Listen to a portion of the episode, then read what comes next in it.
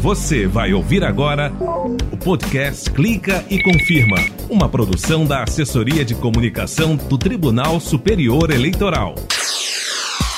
Vamos lá, começa agora o Clica e Confirma, o podcast produzido pelo Tribunal Superior Eleitoral. Eu sou o Rimac Souto e obrigado por nos acompanhar no site, nas redes sociais do TSE e nas plataformas de áudio Spotify, Google e Apple Podcast. Vamos então às informações de hoje. Clica e Confirma. Ministro Luiz Felipe Salomão é eleito novo corregedor-geral eleitoral. E você vai ficar por dentro das mudanças na composição do TSE. O cargo é de competência de ministros indicados pelo Superior Tribunal de Justiça. E você, sabe o que faz a Corregedoria Geral Eleitoral? É dela que vem a orientação de rotinas e procedimentos que devem ser observados pelas corregedorias eleitorais de cada unidade federativa.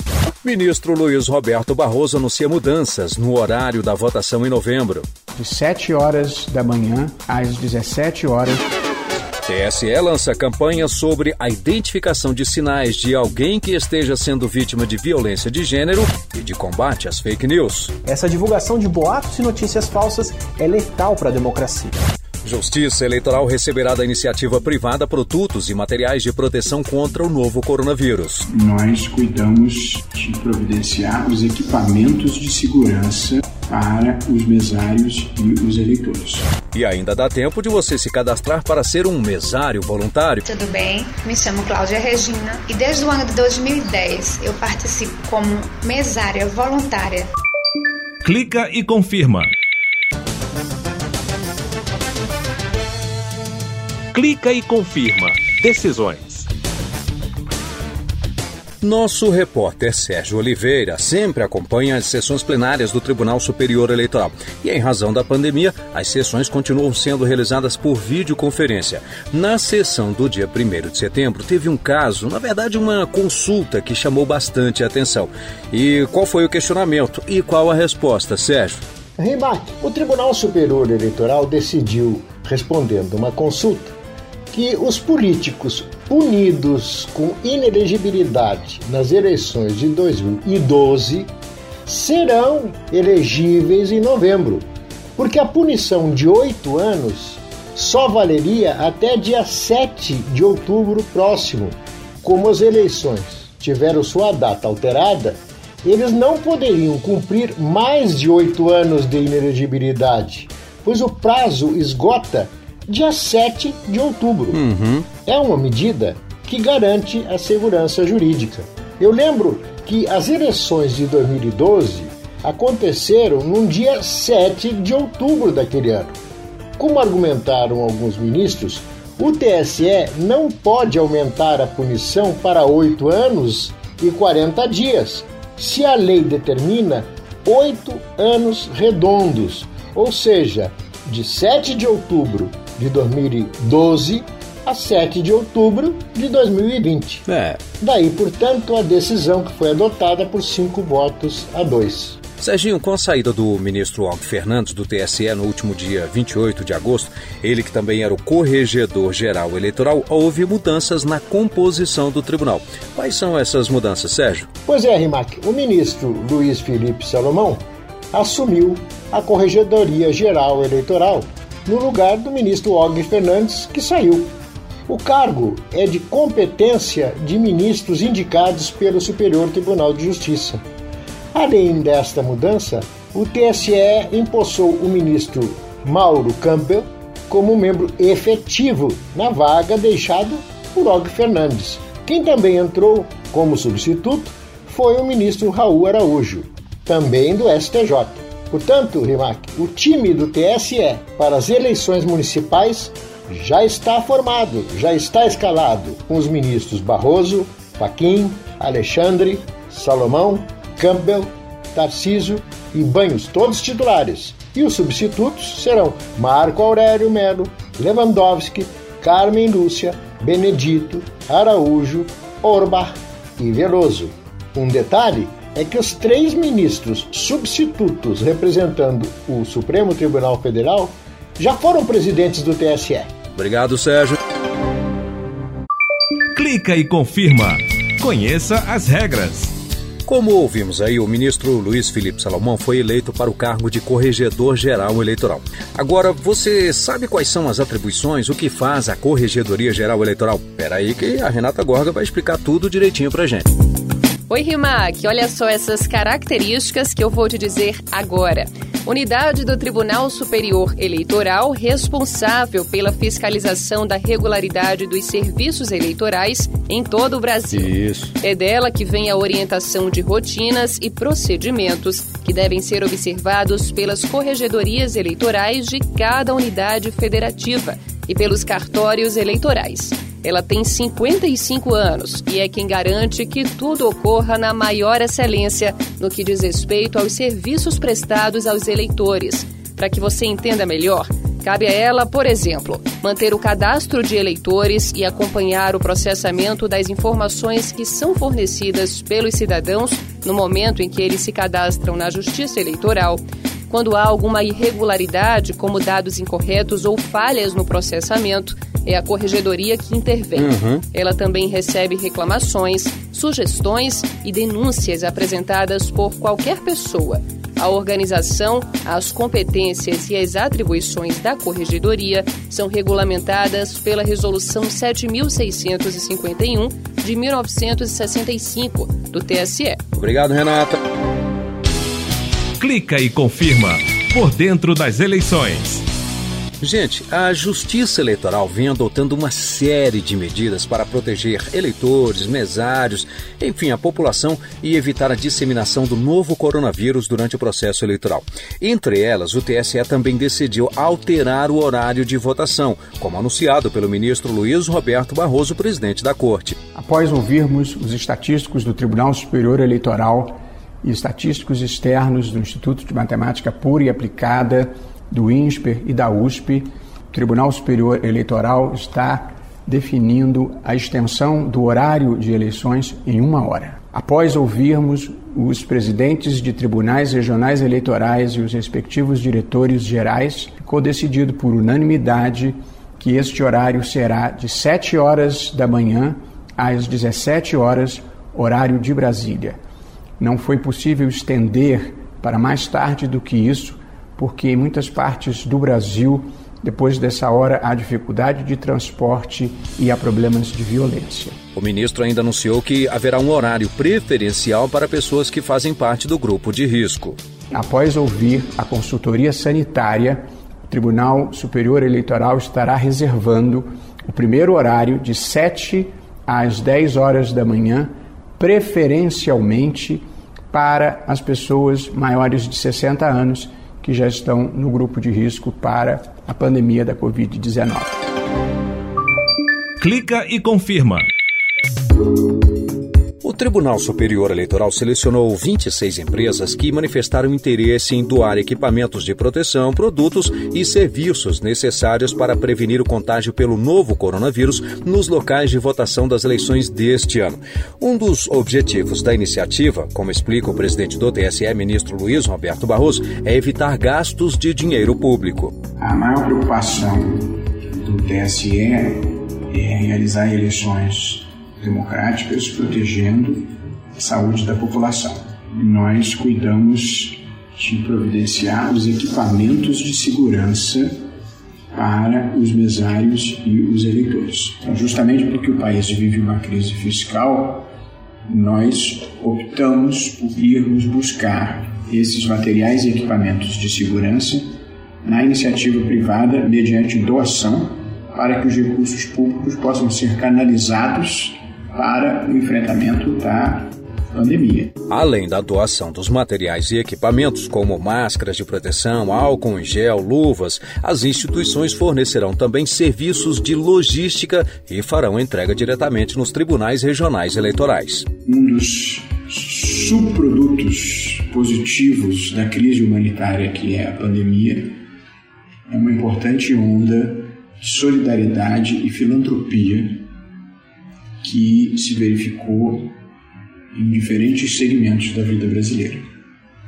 E para minha grata surpresa, dezenas de empresas manifestaram interesse em colaborar essas entidades de classe e empresas merecem o reconhecimento do TSE e do país. As empresas foram selecionadas com base em um edital publicado no site do TSE com alguns critérios, como não estar em processo de recuperação judicial e não ter condenação por ato de improbidade administrativa.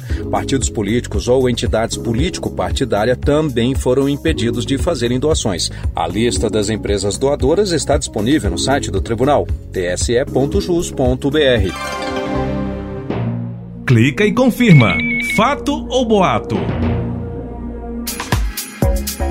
Agora, vamos falar com Henrique Amaral sobre um assunto que preocupa bastante. Volta e meia a gente vê ou recebe informações pelas redes sociais ou por aplicativos de mensagens, grupo da família, de amigos, enfim, as famosas e desastrosas fake news, trazendo mentiras, desinformação.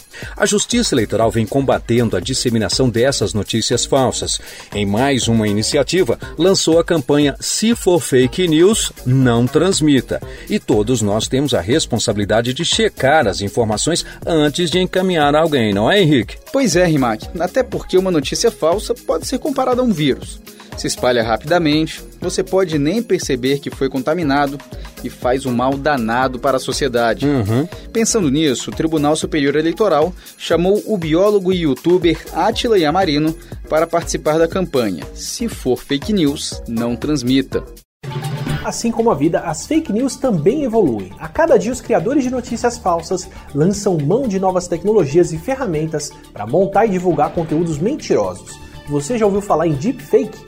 É uma ferramenta que se utiliza de sons e movimentos para criar vídeos falsos, além do que a edição já permitia.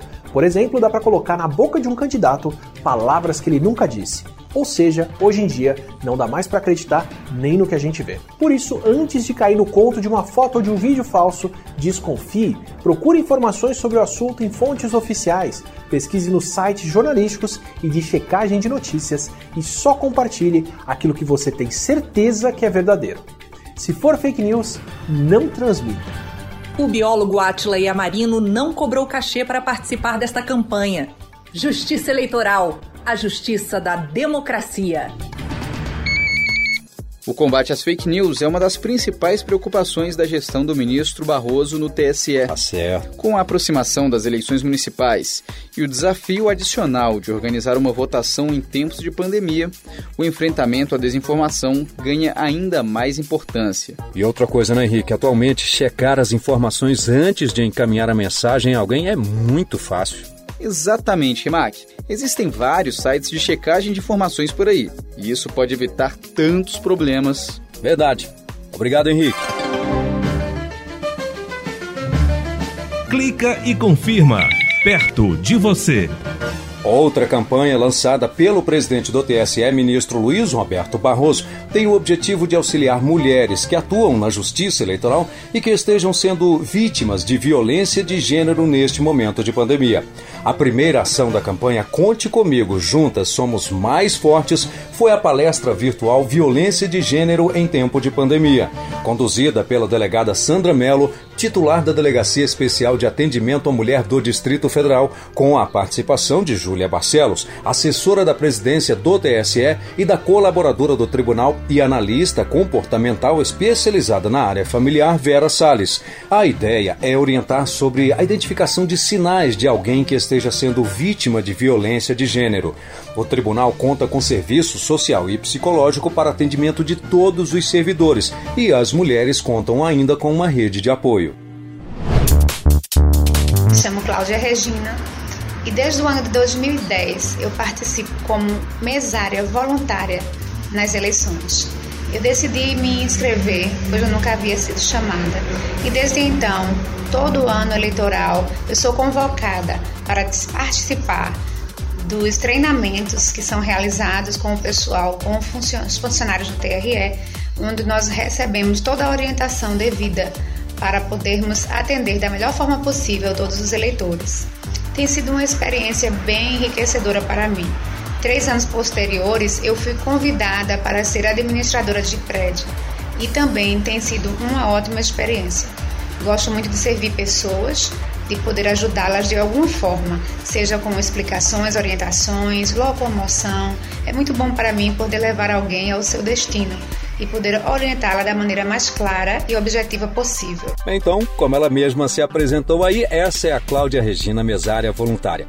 Esse áudio é de um vídeo postado no Instagram do TRE de Pernambuco e ela fala do treinamento que os mesários recebem antes de atuar nos dias de votação. Como estamos vivendo, infelizmente, esse período de pandemia, o treinamento que começou no dia 1 de setembro vem sendo realizado preferencialmente pela modalidade à distância, EAD.